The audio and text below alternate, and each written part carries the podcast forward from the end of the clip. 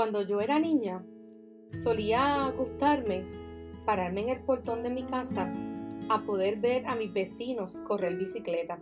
Yo vivía en una, en una cuesta y, y, habían en la cuesta habían estos muritos o muertos como le decimos en Puerto Rico pero que realmente son reductores de velocidad no sé si me estás escuchando fuera de Puerto Rico cómo lo dirían ustedes pero es esto que se coloca en las calles principales para evitar que los carros pasen muy rápido y obligan a que se detengan reductores de velocidad pero que en nuestro barrio le decíamos el muerto, cuidado con el muerto.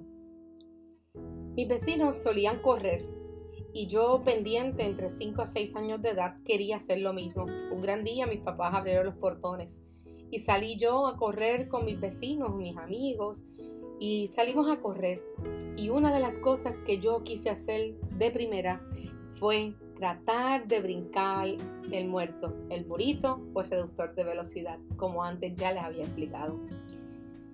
Al intentarlo, no tener la fuerza suficiente ni el control para poder y la experiencia, ocurrió lo que tanto mis padres me advirtieron. Caí en el pavimento, caí en el cemento, en la calle y me rompí la nariz y me raspé todo el cuerpo, las piernas, las manos. Y eso fue un momento doloroso, un momento difícil, además que ciertamente no puedo negar el castigo que me llevé porque había sido advertida. Tampoco eso limitó a que yo no volviera a intentarla.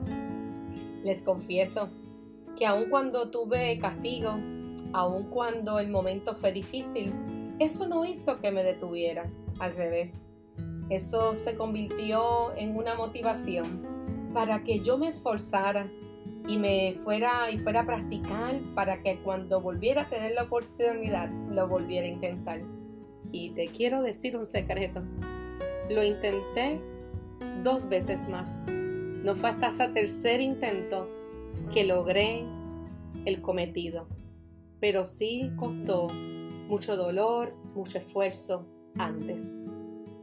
Sin embargo, ese anhelo y ese deseo que estaba en mi corazón se mantuvo intacto, se mantuvo cuidado, se mantuvo latente y en algún momento fue más fuerte que los dolores que yo pudiera sentir cuando me caí por haberlo intentado en algún otro momento. Bienvenidos una vez más a Más que un café, siglo XXI, con taza de café en mano y el cántico del coquí. Espacios donde podemos dialogar, donde podemos reflexionar y con una taza de café podemos nosotros abarcar temas que son pertinentes para los tiempos que vivimos. Más que un café, siglo XXI.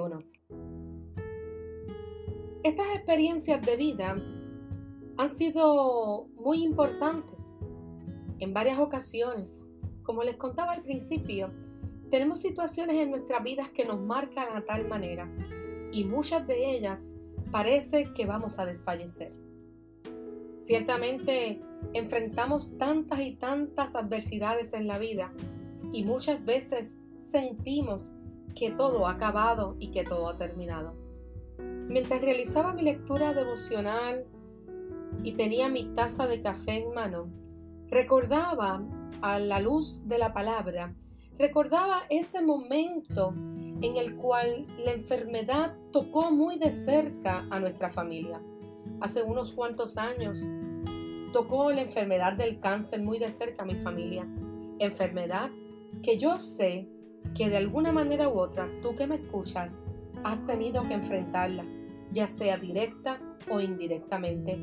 No es algo que solamente lo vemos aquí en nuestra sociedad de Puerto Rico, sino que la hemos visto y se experimenta en el mundo entero. Diversos tipos de cáncer, pero una enfermedad que en definición le cambia la vida a cualquier persona, a cualquier familia. Cuando tocó esa enfermedad muy de cerca a mi abuela paterna, no puedo olvidar cuán deteriorado se veía su cuerpo, cuán fuerte se hacía ver en la vida de ella, cuando muchas veces no tenía ánimo y no tenía apetito para comer, y cómo su piel fue cambiando ante tanta exposición de sus tratamientos, ya fueran quimio o radioterapias. Vi por mucho tiempo cómo eso fue cambiando el entorno de lo que podían ver mis ojos físicamente. Pero no puedo borrar de mi mente, no puedo dejar aparte y no puedo dejar de compartirte que aun cuando tocó muy de cerca esa enfermedad y vi los daños que estaban ocasionando y cómo se deterioraba otros, otros, otros órganos o su sistema inmune se debilitaba, yo pude ver de igual manera una sonrisa que se dibujaba en su rostro. Yo podía ver unos ojos que brillaba la esperanza. Yo podía ver una mujer que mientras su cuerpo se deterioraba, su fe, su alma se fortalecía. Yo podía ver vida en ella. Mientras la ciencia decía no, yo veía vida, cada vez había más vida en ella. Su perseverancia hizo que su entorno cambiara. Su perseverancia impactó mi vida y llenó mis días de mucha fe. De hecho, eso hizo que yo me acercara y comenzara a ver quién era Dios y qué es lo que Dios puede hacer cuando creemos en Él, aun cuando nuestro cuerpo y nuestra realidad marque lo contrario.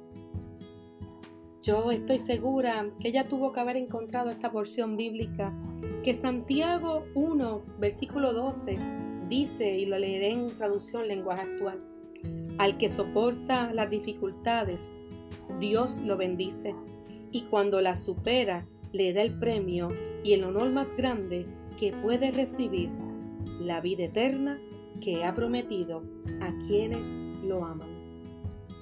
Ella perseveró, ella se superó y lo que podría haber durado meses, duró con nosotros siete años más. Hubo una recaída, una remisión, pero sabes qué? Nunca perdió el gozo, nunca perdió el sentido del humor y sobre todo nunca perdió el deseo de vivir. Pero no vivir ya como antes, sino vivir ahora con una vida plena porque Cristo estaba en ella. Qué bueno que testimonios como estos nos hacen entender a nosotros lo que dice la palabra en el mundo tendremos aflicción, pero confiemos porque yo he vencido al mundo. Qué bueno que la perseverancia se hace aliado de nosotros, porque hay situaciones en la vida que parece, como les decía al principio, que no vamos a salir. Y hay veces que podríamos tomar la decisión de echarnos para atrás a ver qué pasa y solamente esperar a que Dios se manifieste. Y decimos, bueno, Dios conoce todas las cosas, Él hará. Pero qué gratificante es cuando nosotros hacemos de la palabra de nosotros, esa palabra verdadera, la tomamos en acción y en esfuerzo, en perseverancia, sin desmayar, nosotros nos levantamos y empujamos, oye, empujamos esa carreta, ¿verdad? Para poder decirle a otros que aun cuando mi cuerpo se esté deteriorando, aun cuando el momento difícil haya llegado, aún en medio de las tormentas más fuertes, aún en medio de la pandemia mundial que enfrentamos en este 2020, aún en medio de los temblores que ocurren en Puerto Rico y en otros países vecinos, aún en medio del tiempo de tormentas que comenzó y ha tocado en diferentes lugares, no solo en Puerto Rico, sino que ya hasta en Estados Unidos y otros países ha tocado aun cuando los vientos soplen y parece que lo estamos perdiendo todo, y aun cuando el ser humano sigue haciendo de la suya y recientemente vivimos este salpafuera que se está dando en nuestra isla de Puerto Rico con la política y tal vez en tu país es el problema es en la frontera y a lo mejor en tu país es el problema de los inmigrantes, de, la persecución, tal vez es el problema racial, tal vez en, en tu país está ocurriendo otro tipo de dinámicas, explosiones, terrorismo, otras cosas están aconteciendo donde tú estás. No tan solo desde tus relaciones personales con la familia, sino en donde quiera que tú bajes, enciendes el televisor, tú encuentras tanto bombardeo que puede consumir nuestro ser y hacer tanto daño. Yo te digo a ti que te mantengas firme fluctuando y perseveres en aquel que prometió. Recuerda que no es el dolor que pueda tener tu carne, tu ser, no es lo que puedas perder físicamente, sino el cuidado que Dios tiene sobre tu alma, porque nadie puede destruir el depósito que le ha puesto, al menos que tú quieras hacerlo. ¿Qué hubiera pasado si cuando me caí la primera vez en la bicicleta, tratando de brincar, yo no lo hubiera vuelto a intentar? Me hubiera detenido pensando que no lo podía lograr. Pero gracias a que lo volví a intentar, pude descubrir que tenía la capacidad de poder hacerlo. Me costó un poco de trabajo, pero lo logré porque perseveré. Guardé el anhelo que había en mi corazón y me esforcé hasta alcanzar el objetivo. Esfuérzate con el Señor, esfuérzate en esta vida, porque Dios tiene algo especial para ti. Y aun cuando los tiempos sean difíciles, recuerda que lo vamos a alcanzar. Dios te bendiga. Esto ha sido Más que un café, siglo XXI, con taza de café en mano y cántico del coquí. Si te gustó y crees que puede ser de bendición para otras vidas, no olvides compartir. Si quieres también puedes escribirnos tus comentarios. Puedes visitarnos en nuestra página en Facebook en Más que un café, siglo XXI o escribirnos a nuestro correo anacevedo01 a gmail.com. Su pastora que los ama, Angelica Acevedo. Más que un café, siglo XXI.